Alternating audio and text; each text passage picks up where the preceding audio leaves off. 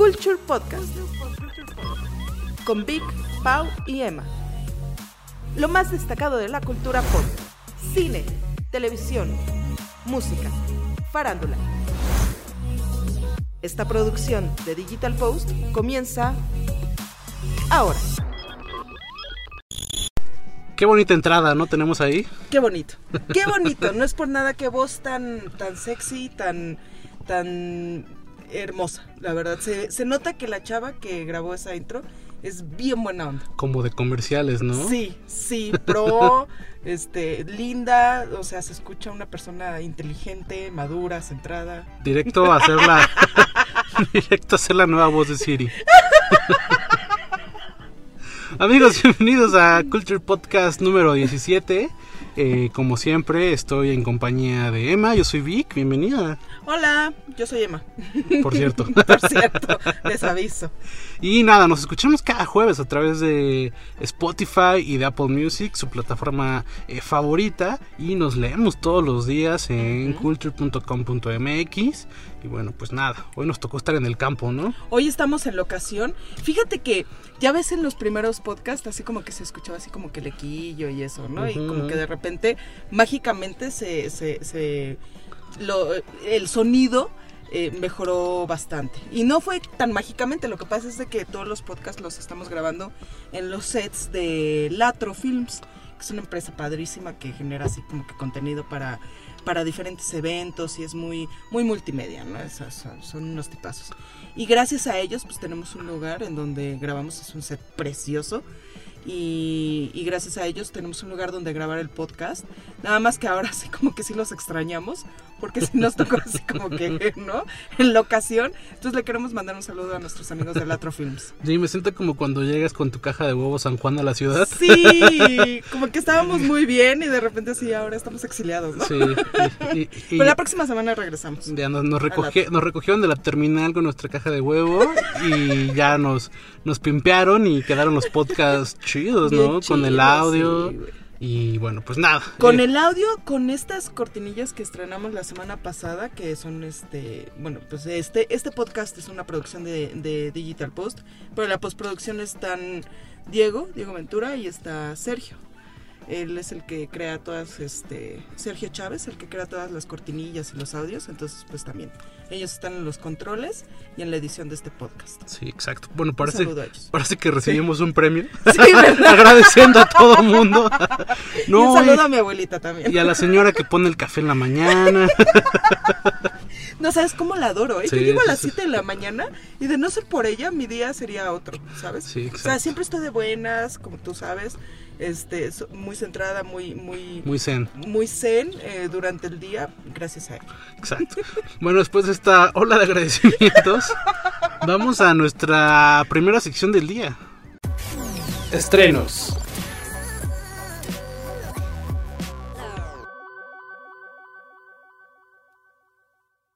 Y bueno, pues como cada ocho días, creo que esta es la tradición eh, más antigua de este podcast. Hablar de lo que hay en el cine y también de lo que se estrenó en plataformas digitales. Entonces, Emma, tienes tú algo que quiero ver y no he podido. Fíjate que vi la de Ted Bundy. There are things you don't know Hi, officer. I think I must be lost. that will shock you beyond your worst nightmare. Qué cosa tan espectacular. Ok. Sí, es buena, está bien narrada. Es la historia de este asesino serial que está canijo, ¿no? Pero está contada desde el, no contado desde el punto de vista, porque hay partes en las que sí ves pues, los asesinatos y demás, pero está desde la perspectiva de la, La novia, novia, ¿no? Sí. de él. Entonces llega un momento en la escena final, o sea, como que no lo sientes porque es un un poquito em, light en algunos momentos, o sea, está relajado. A pesar de que la historia de este gran asesino serial, eh, hay momentos en los que sí te relaja eh, eh, por ciertos descansos cómicos que tiene, ¿no? Simpaticones, porque el tipo era muy carismático. Entonces llega un momento en el que estás, así, "Eh, pero yo me botaba de la risa, ¿no? Hay un momento en el que para los que no conozcan la historia de Ted Bundy, lo agarran varias veces y en una se escapa. Y se escapa saltando de la ventana. Y hacen un montaje de él como está así como que midiendo la ventana y el, eh, ¿no? Ya sabes, el, la biblioteca por donde va a saltar y demás. Y como está practicando en su celda, este, tirarse, entonces está practicando con la, la litera de su, de su celda para tirarse y aterrizar bien, ¿no?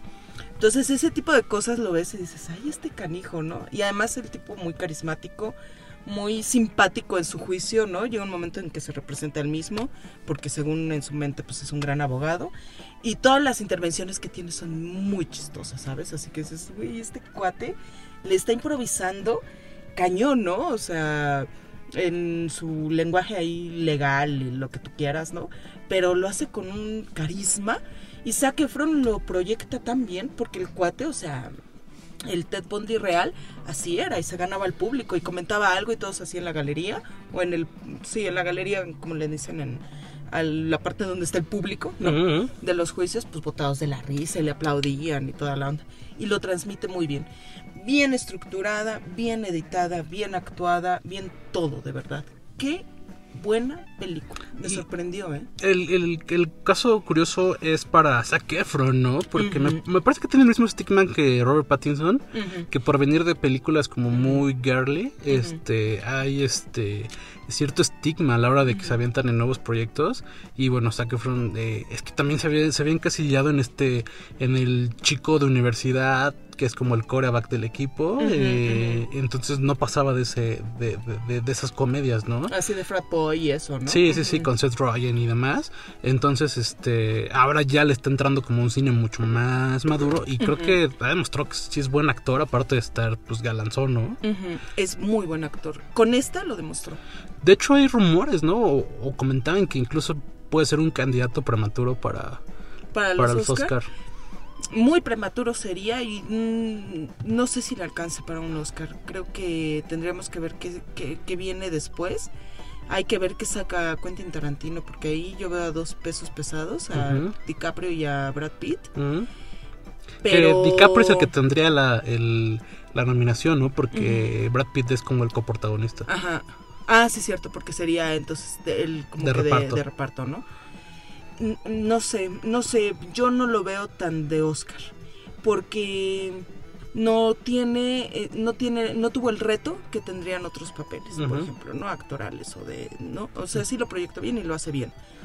No tiene un reto que implicaría, no sé, alguna otra mente criminal, un, algo, eh, no sé, como que siento que es sencillo actuar a una persona carismática. Sí. Y dos, no es el tipo de transformación que la academia celebra, ¿sabes? O sea, Exacto. no se puso nariz postiza, no, eh, sino es él y su galanura, y a lo mejor eso le quita puntos para la academia. Sí, y digo, sobre todo ahorita, eh, digo, en, en esta época es normal que cada película eh, mencionen que podría estar nominada. ¿no? Incluso eh, ahorita Joker es la, con, con Joaquín Phoenix, es el que están mencionando como candidato para el. Oscar. Y eso que la película aún no se proyecta, pero supuestamente los que ya la vieron Que dicen que está increíble. Es que es uno de los mejores actores que hay actualmente vivo. eh. De hecho, eh, dicen que es de las películas más interesantes para los festivales en los que ya está como programada. ¿A poco? Ajá, entonces este, se esperan muchas cosas. Ajá. Pero bueno, eh, Pero ¿sabes ajá. qué? También, yo creo que también esto es el efecto de lo mal que ha estado el cine en ¿El estos cine, meses. crees?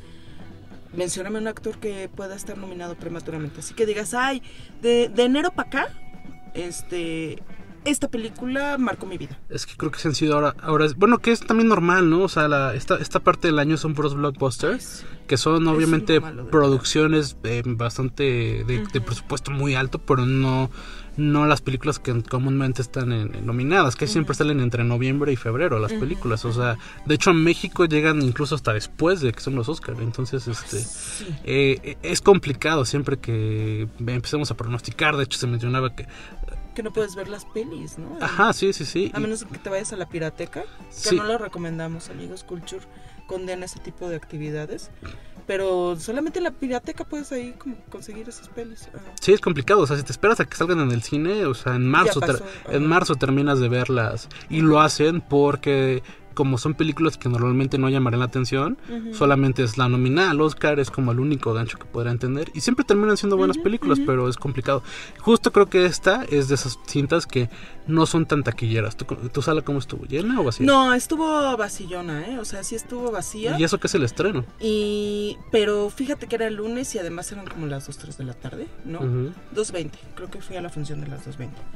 Y este, entonces no, pues no, no había. Había poca gente y además todos nos aperramos en la parte central. Sí. Entonces dices, ay, somos seis, ¿por qué todos, Todos tenemos que estar pateándonos unos a los otros? Sí, ¿Sabes? sí. Entonces, Entonces, que ¿por qué la mejor posición de la, de la pantalla? sí, entonces sí fue así como medio.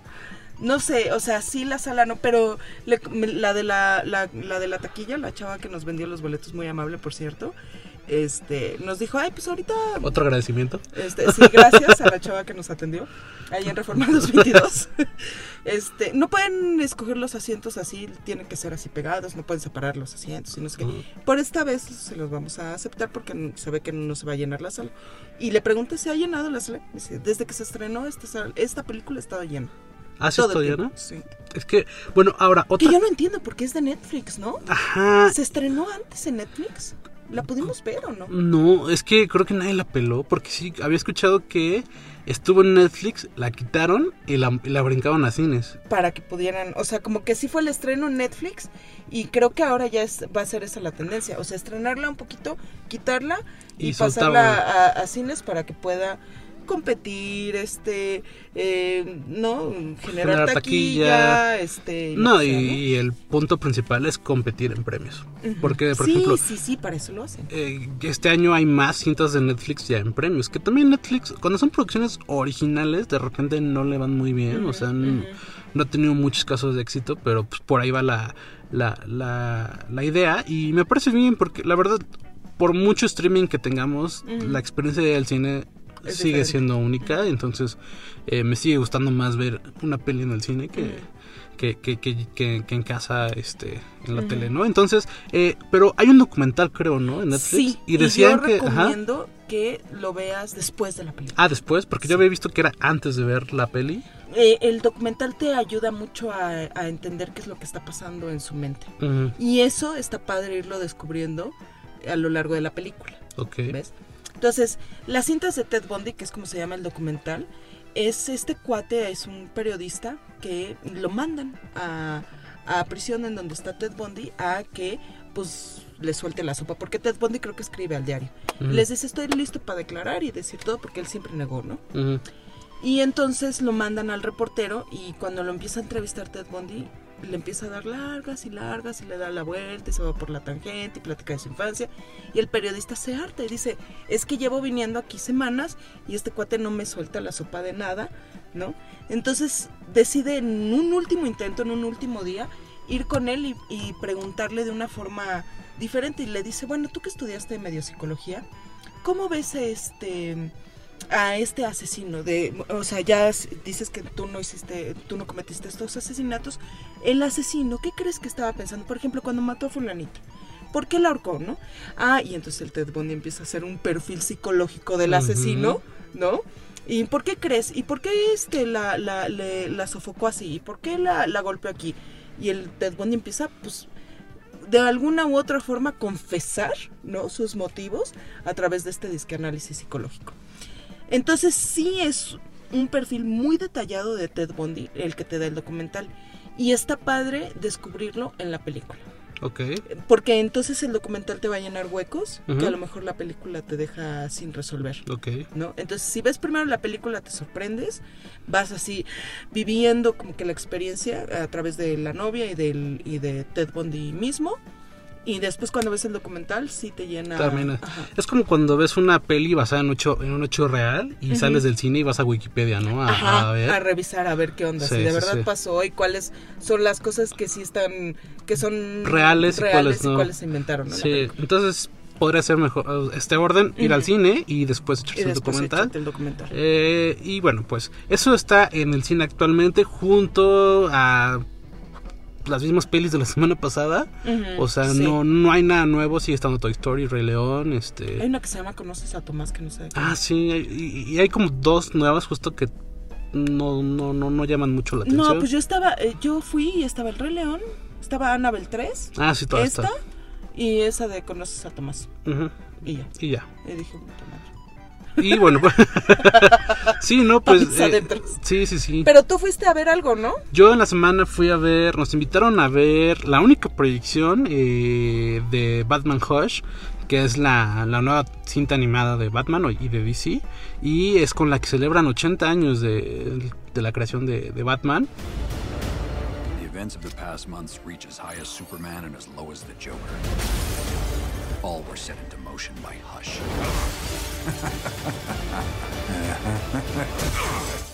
La cinta se estrenó en, el- en la Comic Con, fue la primera proyección y al siguiente día eh, ya eh, se, se- se presentó en varios países en, en- en una sola función. Y bueno, nosotros fuimos al- a, la que hicieron aquí en la Ciudad de México. Y bueno, es una peli normal del universo de DC. De hecho, DC está creando su propio universo animado, aunque ya tiene muchas películas antes.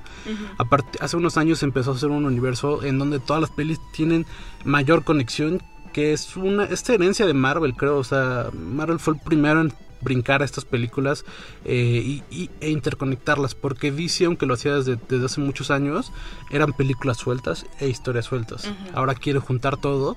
Y bueno, creo que es la peli más interesante de animada de DC que, que he visto en los últimos tiempos. en, en el último año han salido como 3, 4 películas. Batman Ninja, La Muerte de Superman, la secuela, eh, esta y, otra del Escuadrón Suicida, que obviamente aprovecharon el impulso ¿no? de, la, de la cinta. Eh, Batman Hush es la historia típica de siempre, es Batman tratando de resolver un misterio en Ciudad Gótica. Aquí lo divertido son los el fanservice. Aparecen varios villanos y aliados de, de Batman, incluso sale Superman en alguna parte. Entonces, esta onda de que te interconecten el universo entero de DC, eh, eh, creo que ha sido el acierto grande de, de las cintas animadas. Eh, la animación es la misma de siempre, o sea, creo que desde el 2002 no ha cambiado su animación, o sea, es la misma animación, es sencilla, pero me parece que la correcta. Eh, el doblaje, pues, eh, bueno, más que doblaje, la, el- la voz, las voces, este, mm, no está Mark Hamill como, como Joker, que eso siempre como que quita puntos, pero me parece que sale bien librado, aparte que el Joker tiene muy poca participación, no es el villano O sea, principal. no fue así.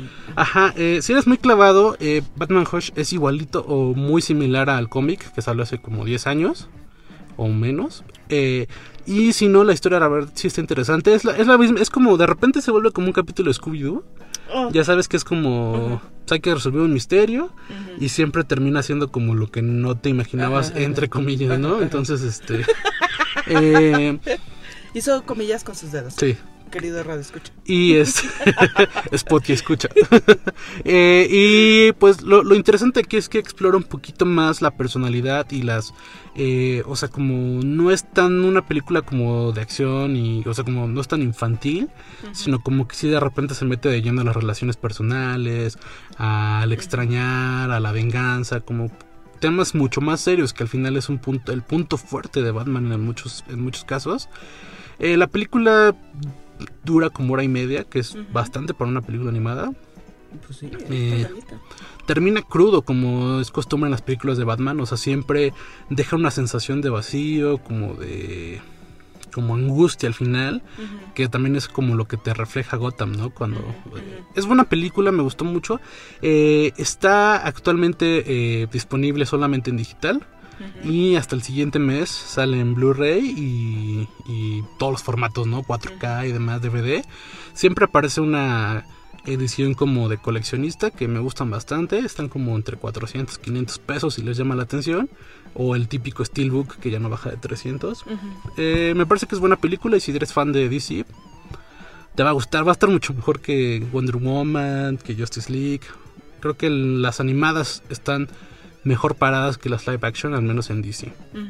Y bueno, pues esos fueron los estrenos. Bien. Bien. Bien, Nos bien, los aventamos en, en nada. Según yo. Ok. Vamos eh, a lo que sigue, ¿no? Vamos a la siguiente sección. Claqueta. El pasado 19 de julio llegó a los cines la apuesta más grande de Disney, el live action del clásico animado que enamoró a todos en 1994, El Rey León. Se ha generado mucha controversia sobre la decisión de Disney de trasladar los clásicos de nuestra infancia a un formato más real. En los live action, la empresa El Ratón más famoso del mundo transforma a los personajes animados en seres de carne y hueso, pero con las características de los dibujos animados. A pesar de que ya fueron estrenados los clásicos El libro de la selva, Dumbo y Aladdin, el hecho de incluir a El Rey León, considerada la mejor película de Disney, ha despertado dudas sobre si debía haberse apostado por esta nueva realización. Incluso, muchas personas han expresado que Disney cruza por una etapa de evidente falta de originalidad e imaginación. El Rey León en live action nos aviva el recuerdo nostálgico de nuestra infancia al volver a contarnos la misma historia, pero esta vez con una planeación visual más realista. Sus realizadores renovaron la película y afinaron algunos detalles que consideraron importantes.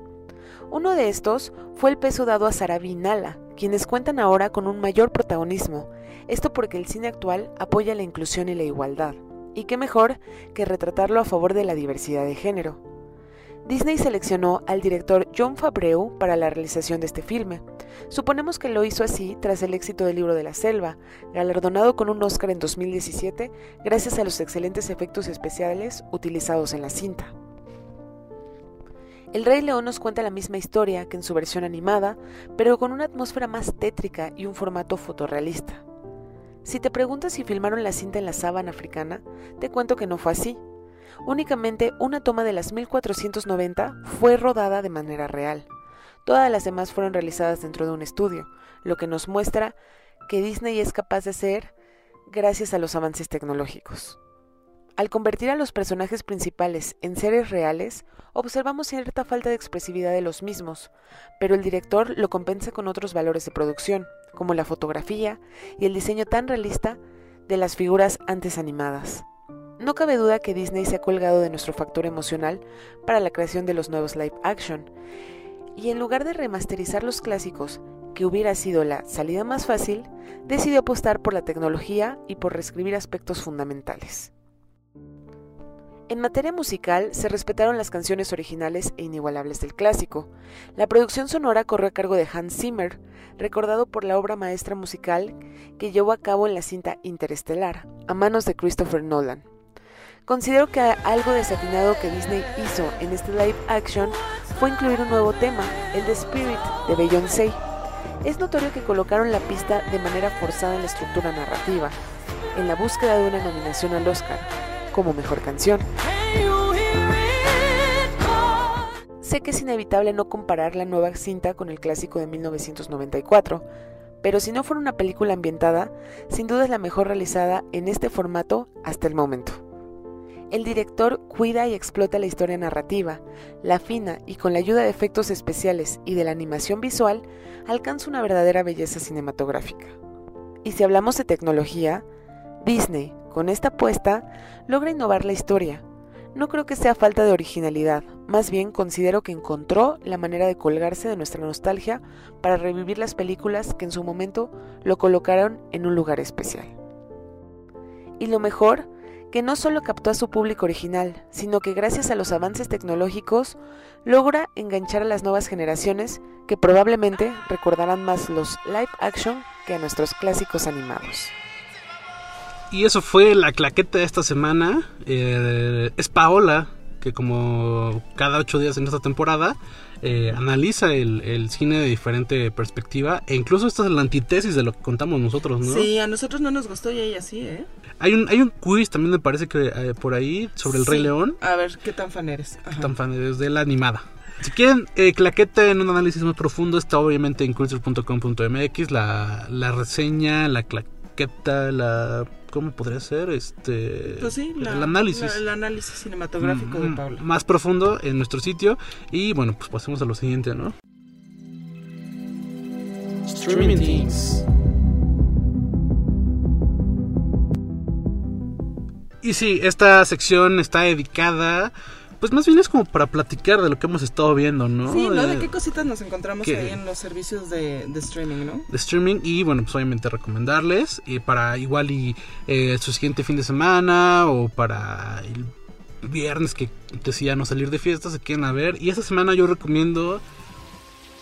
All those moments will be lost in time. Like.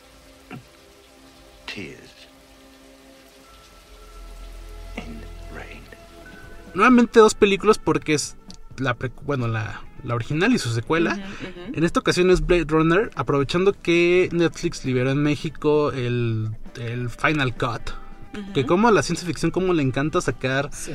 Cortes diferentes, ¿no? El, el corte del director, el corte del productor, el corte así de... Y más esta, ¿eh? De Blade Runner, porque hubo ahí problemas entre los productores y el director, que es Ridley Scott, ¿no? Eh, que sí le dijeron, no, esto está muy pesado, no, no le van a entender, entonces agrégale esto, quítale esto, ponle esto, que no sé qué.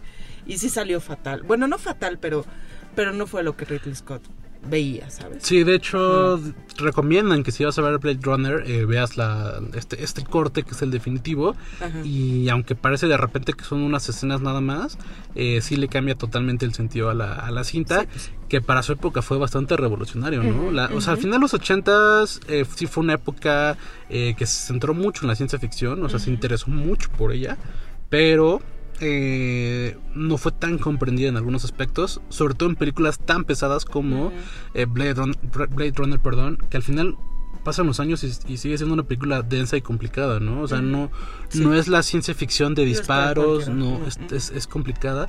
Es Harrison Ford, eh, y de hecho, curiosamente, la semana pasada se murió eh, el antagonista. El- ajá, el replicante, ¿no? Sí, era el El replicante que que... hace la- el maravilloso este speech al final. Sí, el todos de... esos recuerdos se perderán. en como- la, llu- como como lágrimas. en la lluvia, Sí, ¿no? Tears in the Rain. Ajá.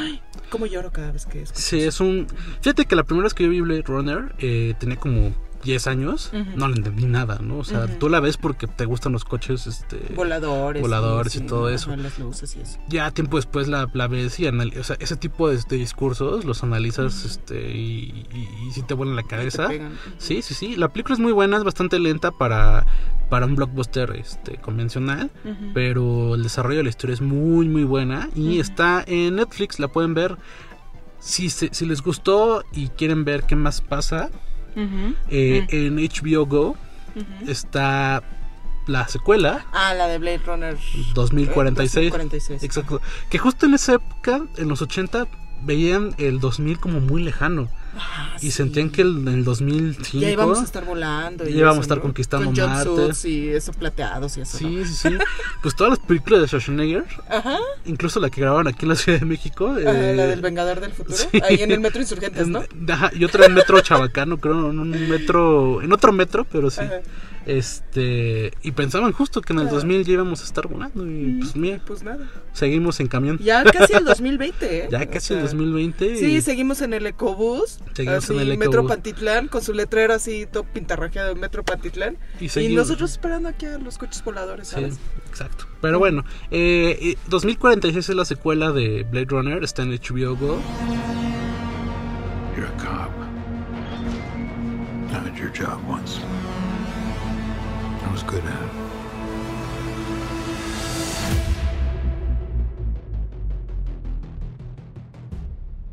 Eh, esta está protagonizada por Ryan Gosling, que siempre lo confundo con, Nada Reynolds. más no le digas, de sorpresa. Ah, ok.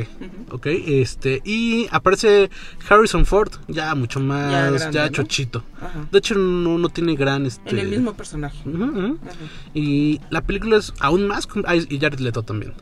La, Ugh. la película es aún más complicada, más pesada. Obviamente la fotografía, to- todos los valores de producción eh, son increíbles. Todos estos escenarios como súper decadentes, sobre... También que es algo que les gusta mucho, ¿no? Hablar sobre el futuro como un, un, un mundo ya bastante este, Desolado. desolado y destruido. Sí, Todo esta, esta- este ambiente como sí post-apocalíptico. Eh, la película es, eh, es mucho más complicada. Entonces, este. original, entonces sí. sí. le tienes que meter coco. Y es larga, entonces sí le puedes cabecear. O sea, sí tienes que verla eh, con, con tu harta palomita y tu harto refresco para Sí, estar este. Porque si no. Sí, para estar activo moviéndote y comiendo algo, porque si no, sí te puedes dormir. Pero al final, el resultado es increíble. Ujú. y es muy, muy buena película. Entonces, esa es mi recomendación de esta semana. ¿Tú qué recomiendas? ¿Qué viste? Yo recomiendo, fíjate que también de HBO. eh, sí, en HBO Go. All right, I have an admittedly insane idea, but if I don't ask you this, it's just gonna haunt me the rest of my life. I have no idea what your situation is, but I feel like we have some kind of uh, connection, right? Yeah, me too. Great. So listen, here's the deal. This is what we should do. You should get off the train with me here in Vienna and come check out the town. Me encontré esta película que se llama Before Sunrise, Ujú. antes del amanecer. Ok. Es una, es parte de una ¿Es de Ethan. Sí. Ah, ya sé cuál. Es Ujú. la de Ethan Hawke y esta eh, eh, chava francesa, no me acuerdo cómo se llama, Julie Depli. Ujú. Y es parte de una trilogía. Es antes del amanecer, antes del atardecer y antes de la medianoche. ¿no? Entonces, es bien difícil luego encontrar las tres juntas. O sea, es muy difícil. Es, es, es- ¿Sabes quién es el director? Es este Linklater, el que hizo Boy- Boyhood. ¿no? También complicada. Ajá, también complicada. No los quisimos ver este super clavadones, ¿eh? Pero hasta parece que nos pusimos Sí, de acuerdo. como que nos pusimos así nuestro sombrero de aluminio. Ajá, sí. A ver, ¿cuál era lo más complicado? Fíjate que hasta eso no es complicada, pero sí también tienes que estar, ¿no? Presente. Eh, es la historia de dos jóvenes que uno, una, ella es, está viajando de, creo que de Budapest a París y porque fue a visitar a su abuela y ya regresa a su casa. Y él, Ethan Hawke, es un estudiante estadounidense que acaba de cortar con la novia y este y la fue a, la fue a visitar a Madrid donde está viviendo y acaba de cortar con ella porque se dio cuenta de que pues anda ahí eh, de locochona con un tal Pedro o algo así. Y entonces dice, bueno, pues me voy a comprar uno de estos pases, ¿no? Eh, europeos en el que puedes viajar en tren y conocer un chorro de ciudades. Ujú. Y se conocen en el tren y él le dice, este, yo ya me bajo aquí y creo que es en Ámsterdam, me parece, en una de esas ciudades. Y le dice, yo ya me bajo aquí porque no, pero tengo que, voy a dar vueltas por la ciudad en lo que amanece y, me ten- y ya tomo mi, mi tren que me va a llevar al aeropuerto y ya me regreso a Estados Unidos. ¿Por qué no me acompañas y caminamos en la noche y platicamos y eso? Y pues de eso va. Ellos dos son dos almas que parece que no tienen nada en común, caminando en la noche, hablando de lo que tienen en su cabeza, ¿sabes?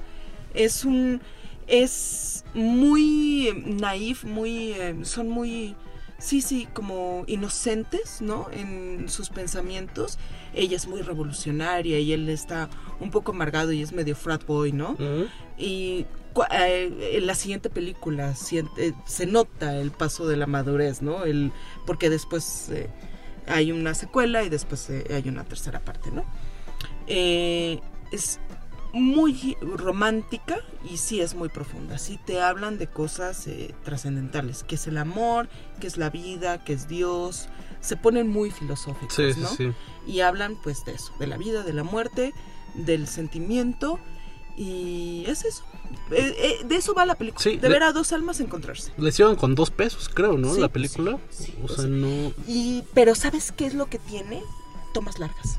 Que a mí me encanta eso. Sí. O sea, todo lo que hace este el Chivo Lubeski, todo eso que hace para Cuarón o lo que sea, me encantan esas películas por las tomas largas. Y esta, aunque no es el mismo cinematógrafo, eh, tiene esa... Yo creo que es de las primeras que, que yo vi que, que decía yo, ¿cómo es posible que estos actores hayan permanecido en personaje con estos diálogos así kilométricos y que la escena dure 10, 15 minutos? Sí, está bien complicado. Cañón. Es muy Está complicado. Cañón. Sí, cuando son cortas tomas de 30 segundos, pues por rápido te aprendes el, el- Sí. el guion. De repente también eh, tienden a improvisar, eh, entonces este también es bien interesante cómo se meten tanto en el personaje que saben exactamente cómo reaccionaría ¿Cómo reaccionaría la otra persona? ante esta no? situación. Lo bueno, lo bueno, la ventaja es que están las tres películas en HBO Go. No, ¿No nada están las más tres? está la primera. Hubo un tiempo en que es que lo malo de Sí. HBO. Eso es, es lo que te digo, que es bien difícil encontrar las tres juntas. Yo, por ejemplo, eh, cuando yo las descubrí, yo empecé por Antes del atardecer. Fue la primera que vi. Y luego las la, Y luego, en Antes del atardecer, yo, o sea, como sí capté más o menos cómo va la historia en el, eh, al principio, dije, ah, pues está padre, ¿no? Pero después como que vi y, y, y sí hacen como un flashback, ¿no? Y yo dije, no, pero esta toma así no es nada más el peinado, o sea, Ethan Hawke se ve muy joven. Entonces ya me puse a investigar y vi que había una, porque además se graban Cada mil años, Cada sí. nueve años, Sí, sí, sí. así, ¿no? Entonces ahí fue cuando descubrí que era eh, que era secuela y después cuando vino la tercera dije, ay, Que también ya pues fue esto muchos años después, ¿no? Sí. Sobre todo de la primera. Sí. Y, y- y la cinta se ha vuelto, bueno, la trilogía. Fíjate que yo, sí- yo, yo llegué a ver las tres juntas en HBO Go, pero las quitan constantemente. Sí, pero ahorita que está esta hay que aprovechar porque después la van a quitar y van a poner la segunda. La segunda, exacto. Entonces, véanla. Ajá. Y es un referente porque es, esa cinta, o esa trilogía la mencionan en otras películas, en series. O sea, sí tiene como al- alto impacto, a pesar de ser una película eh, de bajo presupuesto porque realmente no tiene, o sea, es un No, casi un monólogo. Eh, y pues, este, y aunque es pesada, no es para todo público. Entonces es, es- es complicado no verla. Y bueno, pues ya, y ya finalmente, eh, yo este fin de semana vi Mis Reyes contra Godines otra vez. ¿Y qué tal? Está ¿La increíble, a mí me gusta mucho la película. O sea, ¿En serio? Sí, es como. Pues no es gusto culposo. O sea, creo que del cine mexicano es de lo mejor que ha habido. Eh, Eh, fíjate que ahora que la volví. Solo la había visto ¿Dónde una la vez. viste, Prime? En Prime Video. Porque en Prime eh, tienen como esta onda de sacar todas las pelis mexicanas. Eh, las sacan ya en la plataforma. Ay, la próxima vez vas a decir, ay, vi Malacopa otra vez y me encantó. Vi Ay, Mala qué chida Copa. está. No, Malacopa sí no. No, no, no, no creo que me gustó. Eh, Bueno, Mis Reyes contra Godines, pues sí, sí, sí, es que la vuelves a ver y como que cuando te fijas en esos, esos detallitos que no habías visto, como que llegan a la oficina con sus bolsas de, de miniso y con sus, este, con sus aguas de, de sabor con estas frutitas que le estampan. Entonces, me, me- me da mucha risa la película en algunas partes. eh, o sea, sé que, o sea, si la comparamos con otra cinta, obviamente es terrible. Pero si la metemos en su costalito, creo que sí, sí brilla. Entonces, este... Ay, Eh, gracias por la recomendación. Sí, así. Así, en Culture lo escucho. Exacto. No, la, la verdad es una película, o sea, a comparación de todas las que han salido después, creo Ay, que sí es de las mejores. Ay, no, fuera, fuera. Y fuera. sigo atoradísimo con The Office. Ya voy en la, Ah, ¿que ¿en qué temporada vas? en la 7 ya. Ya en la Ya voy en siete. la 7. Bien. Ya han pasado mil cosas. Creo que sí ha sido las... las- Ya, la- pues ya casi te despides, ya, ¿no? sí, son De- nueve, son nueve Michael, temporadas. ¿no? Ya. Ya, Este, son nueve temporadas, las nueve están en- también en Prime Video. Eh, y nada, creo que sí han sido mejores temporadas, las- la 3, la 4. Ujú.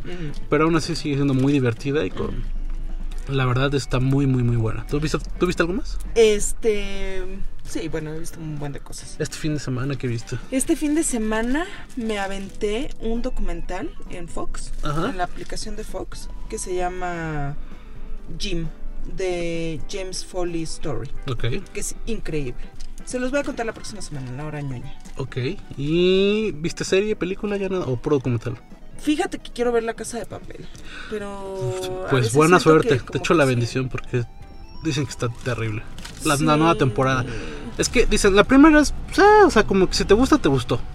La segunda dicen que es como de, Ya, "Ah". es así como de, estás tentando mi paciencia. Ajá, y dicen que la- viendo, pero, mm. Dicen que la tercera es lo mismo de la primera, pero en otra, eh, pues, En otro lugar, en ¿no? otro lugar. Eh, Es, eh, es un robo similar, pero en otro lado. Entonces a mí no me llama nada la atención. Pues es que la tenemos que ver, digo, por la chamba, ¿no? Básicamente. Sí, sí, sí. Entonces, así como que estoy como que entre la espada y la pared, porque si hay algo que valoro, pues es, es mi, mi cora, mi mente, ¿no? mi alma, y que tenga yo que chutarme algo que odie. Y luego hay Sí, gente que dice que la tienen que ver con subtítulos porque luego no se les entiende mucho lo que... Ah, porque es española, ¿no? Es como muy, ajá, pero hablan como súper rápido, entonces luego no se entiende. Pero bueno, yo me fleté con, eh, con Stranger Things, te Ajá. toca fletarte con la casa Ay, de papel. sí, cierto. Sí, yo me echo la casa de papel. Ok, pues vamos a lo De nada. siguiente, vamos a De lo nada, siguiente. vamos a lo que sigue. Música. Pues bueno, llegamos a nuestra sección de música y mucho ha pasado en el mundo musical, Del pop. del pop. Eh, y pues. Pues eh, eh, hasta me, que- me quedé en blanco con tanta noticia que ha pasado.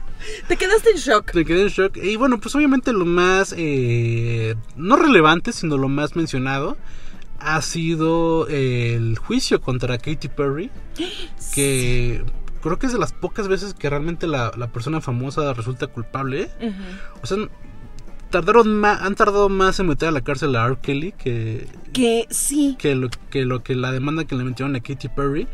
Eh, A resulta mí eso me sorprende. ¿eh? Sí. La suerte de R. Kelly me sorprende cañón. o el varo que ha de tener para, Cañón. Para pagar. Pero bueno, el chiste es que a Katy Perry estaba demandada por, por supuestamente plagiar eh, Dark Horse, que es una de sus canciones eh, que llegaron después del éxito de, pues, de X a Girl y este la otra, ¿cómo se llamaba? Este, La de Roar. O esa ya es no, esa es después. Esta fue después de los primeros La dos, de tres California éxitos. Girls es de. Es, ajá, pero es con Snoop Dogg, entonces, este, pero es justo en esa época Ajá. cuando apenas estaba como La terminando. de Hot and Hot Cold. Hot and Cold. Hot and. Cold y X Girl fueron como los primeros éxitos. Esta llegó un poquito después para demostrar este eh, que el, el peso que tenía Katy Perry eh, en la industria musical. Y pues resulta que la acusan de. Bueno, más bien la acusaron y ganaron al decir que era una copia, o al menos había, se había robado varios segundos de eh, una canción que se llama Joyful Noise a cargo de Marcus Ray, que curiosamente es una canción de rap cristiano. ¿A poco? Ajá. Entonces, este. Podemos hacer ahí como que un comparativo, a ver. Sí. A ver si es cierto que se escuchan igual. Esto es Dark Horse, que seguro la conocen. knew you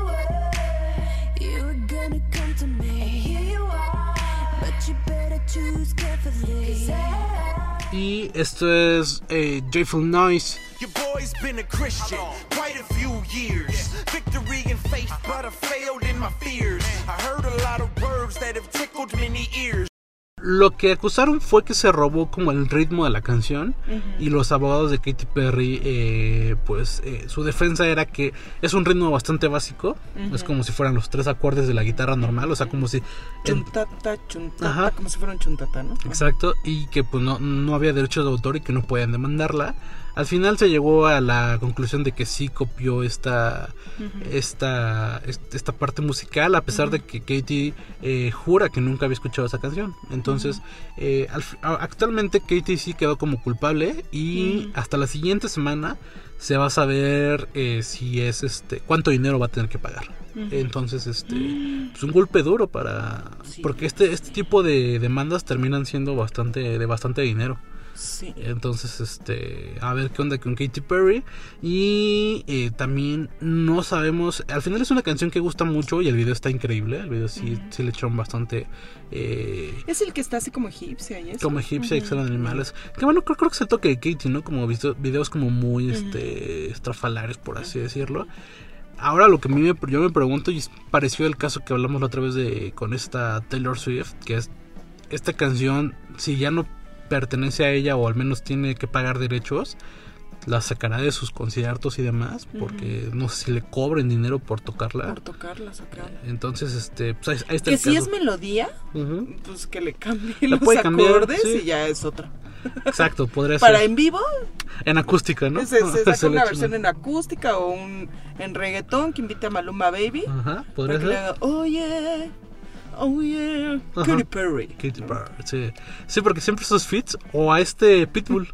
A Pitbull, Que ándale, que sean de todos los moles, ¿no? Y siempre es el mismo loop el que hace, el Ajá, mismo, el mismo Así beat. que, uh, uh, uh, uh. ¿no?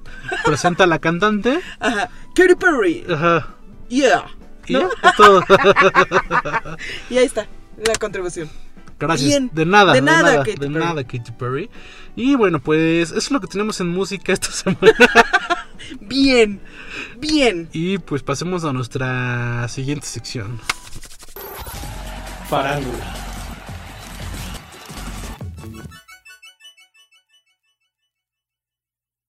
Y bueno, como justo Emma lo spoileó con su sonido de... como- sote? Como tallando. eh, De llegamos a, a nuestra sección en la que hablamos sobre... Pues para que no se escuche tan gacho, hablamos sobre lo que, lo que sucede en Internet. Lo que es tendencia. lo que es tendencia. Y vaya que fue tendencia con un montón de hashtags. Eh, Nunca vayan a rentar este bote, se llama Valentina. Este es el güey, se los dejo aquí, nunca lo vayan a rentar. Muy mala atención, muy mala educación. muy- eh, resulta, que, resulta que Just Stop eh, es una ¿Quién es? es una influencer, youtuber más famosa de lo que yo hubiera pensado. Eh, tiene Y fíjate que no tiene, o sea, tiene dos millones de seguidores, que sí son muchos, pero al final, eh, a comparación de otros youtubers, pues no es nada, ¿no? ¿Pero en dónde? En, En Twitter, Twitter, ¿no? en- Porque en donde le pegó fue en YouTube. Eh. En YouTube hay comparaciones así de antes del escándalo, tenía 8 y ahora tiene 5. ¿Sabes lo que ¿Millones? es perder? Ajá. De 8 a 5 millones de Ajá. followers. ¿Sabes lo que es perder 3 millones de Sí, followers? ¿no? Pues, es que ni siquiera el escándalo de Luisito Comunica. Perdió como Ujú.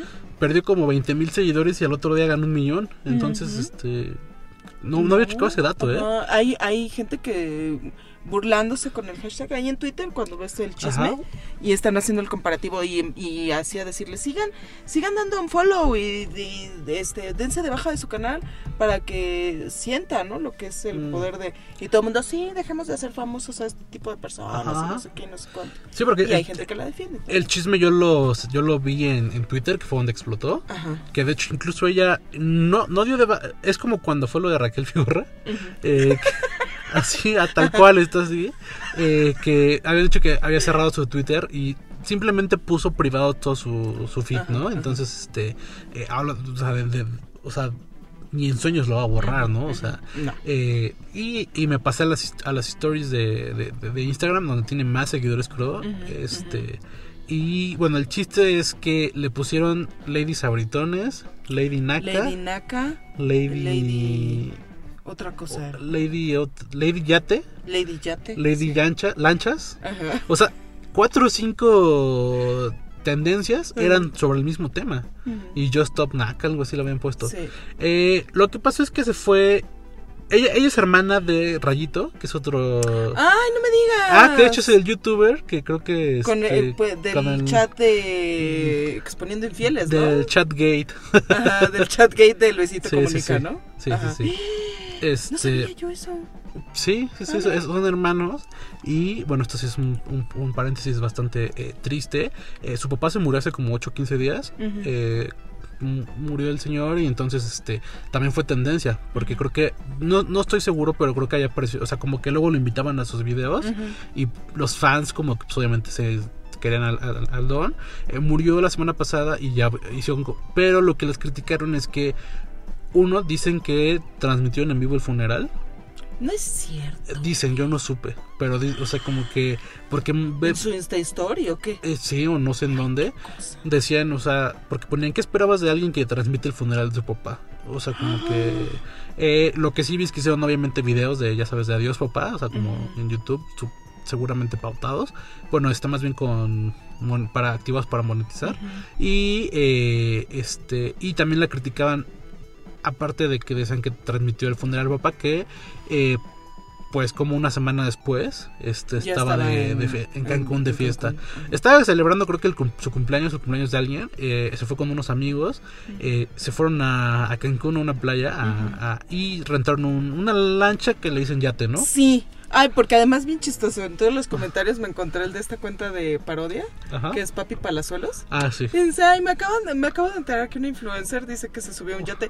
Mi reina, eso no es un yate, eso es una lancha. es una lancha Cuando quieras un yate, yo te invito al mío, ¿no? sí no o sea es que Papi Palazuelos es maravilloso Papi Palazuelos es lo mejor. Sí, Ah, todo, todo- cualquier, eh, como tip, cualquier cuenta que tenga palazuelos Es garantía. Sí, es garantía y es parodia, ¿no? Porque Sí. el de él es el de mm, defensor de Tulum o algo así, ¿no? Sí, sí, Este, sí. Héroe de Tulum o algo así es su, su Twitter, ¿no? ¿O no? No, no, no recuerdo, pero es muy serio su Twitter y su Ah, ¿sí? Facebook. O sea, pero ¿cuál es, cuál, cuál es su cuenta de Twitter? su, ¿Sabemos su de Twitter, pues, pues, ponle Roberto Palazuelos y sale. Creo que tiene una palomita, pero hace como puros este de aquí leyendo el país. Hace como que él está como en su de bastante como de empresario estuve exitoso. buscando porque dije, ay, güey. Sí, sí tiene. Quería ver si de veras había comentado algo de la Que también es fuente de memes, pero Ajá. este cual- una maravilla. pero las parodias cuentas las cuentas de parodias son, son más divertidas. Ajá. Bueno, y Eh, y, y nada, pues resulta que iban este en la lancha con unos abritones, unas una, unas ¿no? tecatitas, ajá, y este y hicieron un stream, bueno, un, un- un stories en donde iban cantando la de puto de Molotov. La pip de Molotov. Ajá, es- Que pip, el que no brinque, el que no salte, pip. Pues que es no- que así se llama la canción. Entonces, este. eh, y señalaban al lanchero. A Don Lanchas. Entonces, este. Y porque dice, amo, amo, mataré al marico. Ajá, y está le señalaba y le hacían zoom al, al- al lanchero. Y se ve que el lanchero como que se había dado línea y se iba medio incómodo. Este señor dice que nos va a boletear en el periódico que porque le cantamos puto a su capitán. Pero voltea. Sí. Toma B en el puerto, no el de San Blas, sino el puerto de esta, de esta, de esta cosa. Eh, y toda la, pues obviamente toda la, la empresa, ¿no? De los lancheros, pues se acercaron, oye, ¿qué onda? Y se hizo un desmadre, un chaparrito ahí en los amigos de Just Stop que brincaba así como para echar brinco, para echar pedo. Sí, sí, sí, sí.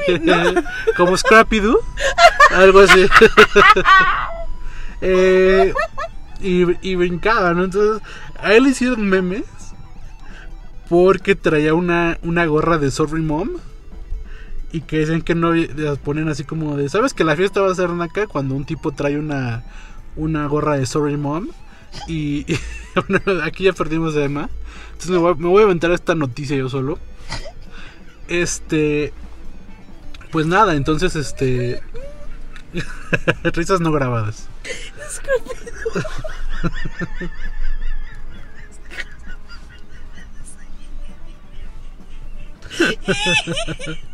Bueno, y luego, sigue, sigue. Y luego. Eh, empezaron a decir ellas que uno de los lancheros, o sea, como que había empujado a una de las morras y dijo así de, no, las viejas no las toques y se pusieron bien locos. Pero había un morro aferrado a sus abritones y también hubo memes, ¿no? De, de ojalá nuestro amor... o sea, Ojalá ¿saben? te aferraras a nuestro amor como este güey a de sus los abritones. abritones. Hay mil memes. Y el chiste es que Just Stop hizo un tweet en el que exigía que nadie rentara estas lanchas. Estas lanchas, ¿no? Porque Y- hay el trato, que no sé qué. pero dijo, yo pido que sea viral, hagan viral. O sea, eh, de repente la mentalidad de los youtubers es que cualquier pedo que tienen, así de, no mames, no me dieron un taco, eh, ah, por favor hagan viral esto porque es Ujú. súper necesario que clausuremos esta taquería.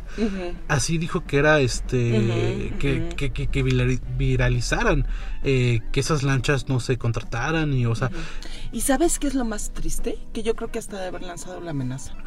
Sí, ahorita te voy a meter un tweet y vas a ver, Sí. te vas a quedar sin chamba, se van a quedar sin negocios, porque así como estaban calentados los ánimos, ¿tú crees que no lo amenazó? Sí, seguro. Ahorita, mira, vas a ver, te voy a poner aquí Ajá. y mira, ¿eh? No vayan y mira todos mis millones de seguidores. Y lo más triste es que si hubiera pasado, imagínate el, el- o sea, cuántas chambas no mata, bueno, sí mata piedra, o sea, rompe por un berrinche, porque al final fue un berrinche. berrinche. O sea, dicen que no lo trataron bien y es que también de repente eh, al ser famosos quieren como un trato VIP en, Sí. en- en cualquier lado. Pero te cuento, te- ¿viste su explicación? ¿Te cuento? La ver, explicación que ella dio. Se aventó un video en YouTube de como 20 minutos. ah, que era, era lo obvio, ¿no? Que iba a sacar un video.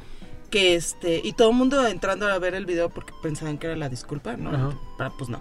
Es explica que en realidad el viaje fue regalado, era gratis. Ujú. O sea, además ni siquiera fueron clientes, así que pagaron, ¿eh? Entonces, eh, creo que una agencia fue la que los invitó a Cancún y entonces les organizaron que la expedición, que la es, que no sé qué, no sé cuándo. Y entre esos, la agencia este, contrató a estos... eh, a esta empresa de yates. Ejecutivos. Ejecutivos, ¿no? Este. eh, y creo que era de 10 a 6 de la tarde. No, de 10 a 2. Ujú. De 10 a 2 de la tarde. Y eh, los iban a recoger en no sé dónde y los iban a llevar a Islas Mujeres, donde iban a estar dos horitas y ya los regresaban, ¿no? Ujú.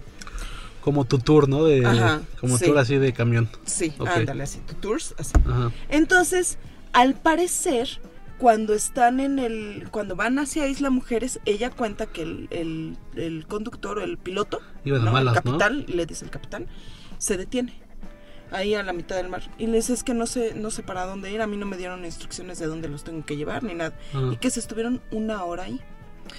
Este, a ver, en el sol y no sé qué, y no sé cuándo. y Sin entonces, pues, agua pobres y- Sí, no, pobres de nosotros, y no sé qué, y no sé cuándo, ¿no? Y este, y el cuate se tarda una hora en recibir, entonces empiezan, no, pues le voy a hablar al del, al- ella le habla a las de la agencia, las de la agencia le hablan al dueño, el dueño le habla al, al capitán, el capitán se la pasa a ella, oye, sí, ¿qué onda? Oh, pues, yo tenía entendido que íbamos a ir a Isla Mujeres y no sé qué, no sé cuándo. Ya se arregla el pedo, una hora después ya los dejan en Isla Mujeres. Yo creo, ah, porque además ella dice, y entonces hablé a la agencia y les dije, oye, me tienes que reponer esa hora que nos estuvimos ahí en la mitad de la nada, Ajá. ¿no? En la mitad de la nada y que no sé qué, ah, sí, yo lo arreglo, que no sé qué, y no sé cuándo, y las de la agencia le dijeron, sí, sí, nosotros lo arreglamos. Y no.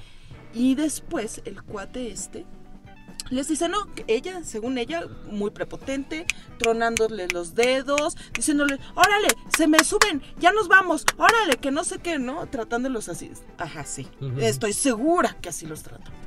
Y entonces, este, ella le dice, oye, no, pero todavía nos queda una hora. Y yo creo que ha de haber sido la hora que ellos sintieron que perdieron. Que les iban a regalar. Sí. ¿sabes?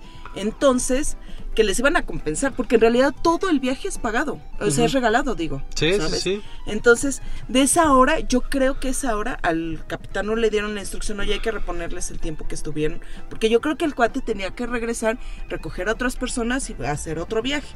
Entonces, este cuate, pues llevó. les dijo, pues ya, pues ya son las dos, ¿no? Vamos a, a regresar. Y se los llevó y estos se han de haber dicho, pues no, nos debes una hora de lo que nos estuvimos ahí, que no sé qué y no sé cuánto. Y justo cuando se regresan, ya logra subirlos a todos en el, en el yate porque les dices que yo me tengo que ir. Si no, o sea, si se Ah, quieren que quedar, aquí se quedan y yo me Que voy. los amenazó, ¿no? Que si no se iban, que él se iba. Entonces, este. Y entonces este se regresan y es cuando empieza que casualmente salió la canción de puto en el en el playlist. La canción de Pip Ajá, en el sí. playlist y pues ahí fue cuando le empezaron a cantar. Ajá, es, o sea, porque como que. ¿Qué le queda más que aceptar que sí le dedicaron la canción? Sí, o sea, pues sí, no se ve ahí. Entonces, y también, o sea, de repente a mí no me late ese, ese trip como eh, ese, ese femi- feminismo convenienciero porque eh, cuando de repente quieren es como, no, las mujeres somos iguales y demás. Y supuestamente ella dijo que el, el lanchero como que le que tocó a una de las mujeres. Y dijo, es que cómo va a tocar a las viejas y no sé qué. Y o sea, como que se- se- supuestamente ella se enojó porque como que yo creo que lo quería llevar como un pedo de agresión a, a- a mujeres cuando ellas fueron las que empezaron. Las que empezaron. Lo que pasa es de que, par- bueno, ella dice que el pedo empezó porque cuando llegan al, al, al muelle, al puertecito ese, eh, ya está el, el dueño de la empresa, ¿no? Y entonces eh, ellos creen que cuando se van a bajar del yate, eh, el, em- el dueño de la empresa les va a decir, perdón, lo sentimos, una disculpa por la actitud, de-". pero en, en realidad el cuate les reclama de por qué le están cantando esa canción al, Ajá, al al capitán, ¿no? capitán, Al, piloto. Al lanchero. Y, al- y entonces este ahí es en donde empieza el pedo.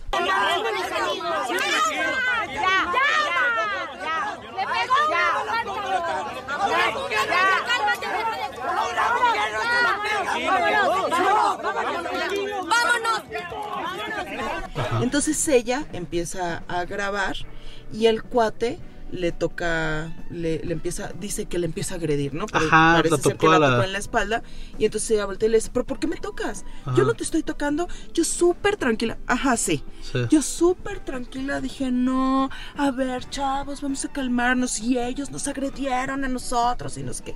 Entonces la amiga eh, saca el, el celular para grabar cómo le están agrediendo Ajá. físicamente. Y es cuando el ot- otro de los, de los pilotos le bota el celular, le, le da manotazo y le bota el celular. Ajá. Y esa es la agresión de la que se están Sí, quejando. es que volvemos como cuando hablamos del Me Too, que era que es obvio y es triste que en, en México y en varios países sí pasa este tipo de agresiones a mujeres y demás, pero también el problema era de que ya cualquier cosa lo querían este volver una agresión. Ya era feminicidio, ¿no? Ajá, porque tentativa, en grado de Eh, tentativa. Sí, porque en el video ves que están como discutiendo y de repente los hombres así, ¡No la toques! Así como de. Sí, sí, sí. Como si realmente ya le hubiera hecho algo como. Le hubiera dado una cachetada, por ejemplo, Ajá, ¿no? sí, sí, sí, Y lo el, hubiera pateado y el tipo nada ¿no? más le hace así como que. Le así como del tipo. Ya, de ya cálmense. De ya cálmense, l- los acompaño o eso, ¿no? Como. Ajá, y lo menciono porque le dieron como mucho énfasis a eso. Porque ella en un, en un video en donde está, en un stories, ella dice, es que tocaron a las viejas y eso no se vale y no sé qué. Y obviamente los hombres, o sea, como que, ¿sabes? Como que hizo mucho esa onda del hombre defiende a la mujer y la mujer es la víctima. Entonces, sí, porque como- iba con el. eh, ella, el- la chava, esta es la. Había dos cosas que habían criticado. Eh, creo que la chava es, es novia de su roomie, Ujú. ¿sabes? Entonces, eh, cuando el cuate este la toca, el, el güey sale a defenderla. Entonces él está así de, pues claro que, que mi roomie se va a poner todo violento, pues si le están tocando a su vieja, güey, que hombre no defiende a su vieja. Güey, le está diciendo, por favor, camina para allá, ¿sabes? Sí. Le toca el hombro para decirle, muévete, retírate, o lo que sea. Y aparte está reclamando que porque por la violencia que fue to- tocarle el hombro a la morra y está justificando que el otro tipo se quisiera a los Ah, golpes. Entonces, este- esa doble moral a mí siempre A mí me me, molesta sí. mucho. eh, y bueno, pues eh, a- ahí estuvo. Ella pensó que realmente iba y Que obviamente la gente iba a apoyarla. y co- con, con el impacto que tiene, creo que era lo más obvio que si fuera así como, no, vamos a cerrar este changarro. Y al final la gente, hubo más gente indignada. Y e hicieron que cerrara su Twitter. O sea, bueno, pues era como privado. Ajá, el, el- se bloqueó el feedback. El, el feedback, el feed normal. Este, y este, y este tweet que había puesto, no sé si ya lo borró. eh, en sus stories yo creo que pensó que no era tan grande el asunto porque dejó los videos. Hay, había muchos videos incluso ayer eh, sobre este sobre este altercado y ya subí el video con las disculpas, pero ya tienen ¿A poco sí te sí ofreció No, disculpa? disculpas, el video que La dices tú, la explicación Ah, ya, más bien. Sí. Sí, porque en el video nunca se disculpa. ¿eh? no, y ¿crees que se disculpe? Yo creo que no. No, nunca. Pero o sea, a menos de que llegue ya un nuevo mínimo, así, o sea, de 8 millones, eh, se han visto las capturas que, que tenía 8 millones de seguidores y ahorita tiene 5. No sé si podamos ver ahí como que este, cuántos seguidores tenga en, en YouTube, a ver, chécalo tú. Y este, pero andaba en 5 y tenía 8 de suscriptores. Y otra cosa también, en lo que le buscas, ¿sabes qué otra cosa se criticó mucho? Que la chava que hace lo del maricón y eso que señala al, al, al cuate que también le está gritando puto, es otra youtuber que es abiertamente gay, lesbiana. Y que dice, ¿cómo es posible que esta chava haya aceptado utilizar peyorativos que son así como insultos a la comunidad gay? Contra este cuate, ¿no? Cuando ella es mucho de inclusión y de respeto y ay, a la comunidad este no se le respeta y no sé qué, no sé cuánto. Y muy vocal en ese sentido y muy activista. Y que haya dicho, sí, güey, vamos a insultar al, al piloto con estos con estas palabras, ¿no? De maricón y puto y eso. Pues tiene 5.4 millones de, de seguidores y su último video obviamente es el de Lady Yate. Lady Yati y Lady. Ajá. Además aprovecha, güey. Ah, sí, el, el- Ajá. o sea, estos no pierden un centavo ni por error. Y- Yo fíjate que ese no lo vi, nada más por no darle mi, mi, ¿Tu mi- clic? mi clic. Pues- Entonces me puse a ver los de los que hacen análisis, Ajá, ¿no? como el- Eh, Entonces comparando sus declaraciones con los Sí, videos sí. y vi uno en eh, que la apoyaba y otro que no que no la apoyaba, ¿no? Y mira, hay comentarios como le deberían de decir que el que se lleva se aguanta. Eh, entonces tú sí puedes humillar a alguien utilizando tus privilegios como influencer. Ujú. Eh, o sea, hay muchos, muchas críticas. La única manera de darte una lección es quitarte la suscripción. Eh, para la otra paga tú tu viaje. Claro. Entonces, este... ay, o sea, todos los comentarios, no estoy, no estoy viendo ni uno que sea que sea positivo. Tiene muchos fans la chica, pero creo que esta vez se juntó más. Y también yo creo que debe haber fans que están en la posición de, oye, ¿cómo te, cómo te defiendo, no? O sea, eh, creo que es el típico caso de que trató de usar su justo su- sus redes, su, su influencia Para amenazar. para amenazar y no se dio cuenta que también fue, un- fue un berrinche. Fue un berrinche. Y además, ¿sabes qué? Dos cosas que yo creo que también jugaron en contra. Uno, el piloto se mantiene eh, Tranquilo. tranquilo, Sí. aunque le están gritando puto y Porque lo están empujando y, eso, ¿no? lo, le dan, o sea, le echaron bola. Primero en el, en el primer video, él está, o sea, él sigue manejando, él sigue Sí, como que voltea y y así como que hay, ¿no? Pero nunca les contesta y les dice o eso, ¿no? Y los otros pues sí les están soltando la grosería. Y en el muelle, las personas de los de los bots o de los yates, ¿no? O sea, sí se sí se, se, se nota que ya están llegando a un punto en el que se exaltan, pero sí se hacen para atrás.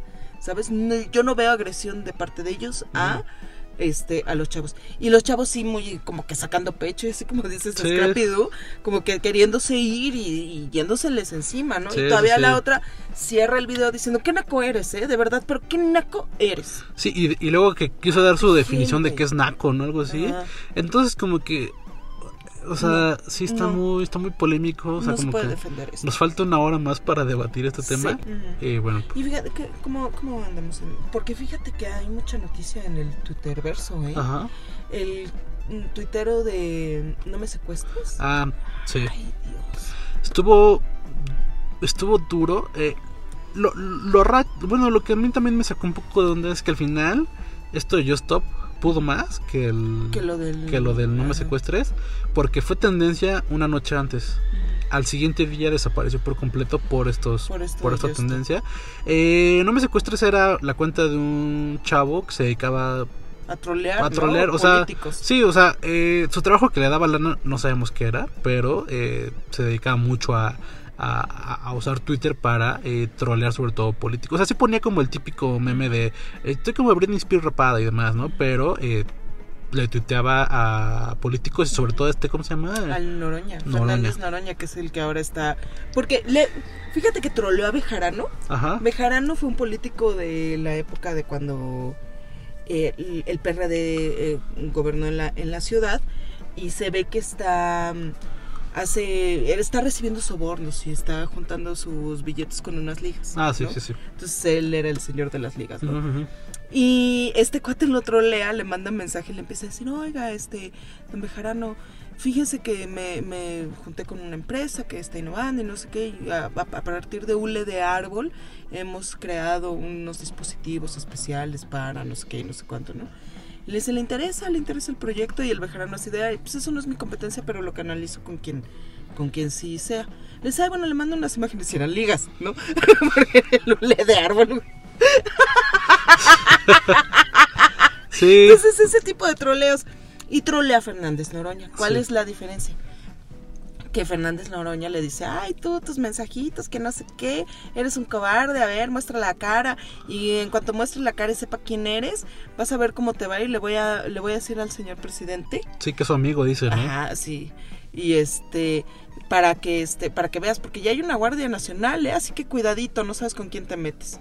Sí. Y pum, de repente se aparece suicidado, ¿no? Sí, eh, onda es que él, él filtró, no sé si él filtró o él como que eh, masificó eh, el, cha- el WhatsApp de este, de este político. eh, y entonces, este, como que lo empezó a trolear, lo había bloqueado de Twitter y en WhatsApp le puso, oye, ya desbloqueame. Le puso, ¿quién eres? Ya le da su Twitter, su Twitter y dice, este, listo. Y pone, ah, qué bueno porque me la sigues pelando. Entonces, este, eh, como dos veces se lo troleó, pues así de, ya, por favor, desbloquéame. Sí, ay, vamos a hablar, que no sé qué, que no sé qué. Dice, te quiero ofrecer, ah, la última vez le puso, Ay, te quiero ofrecer una disculpa, pública.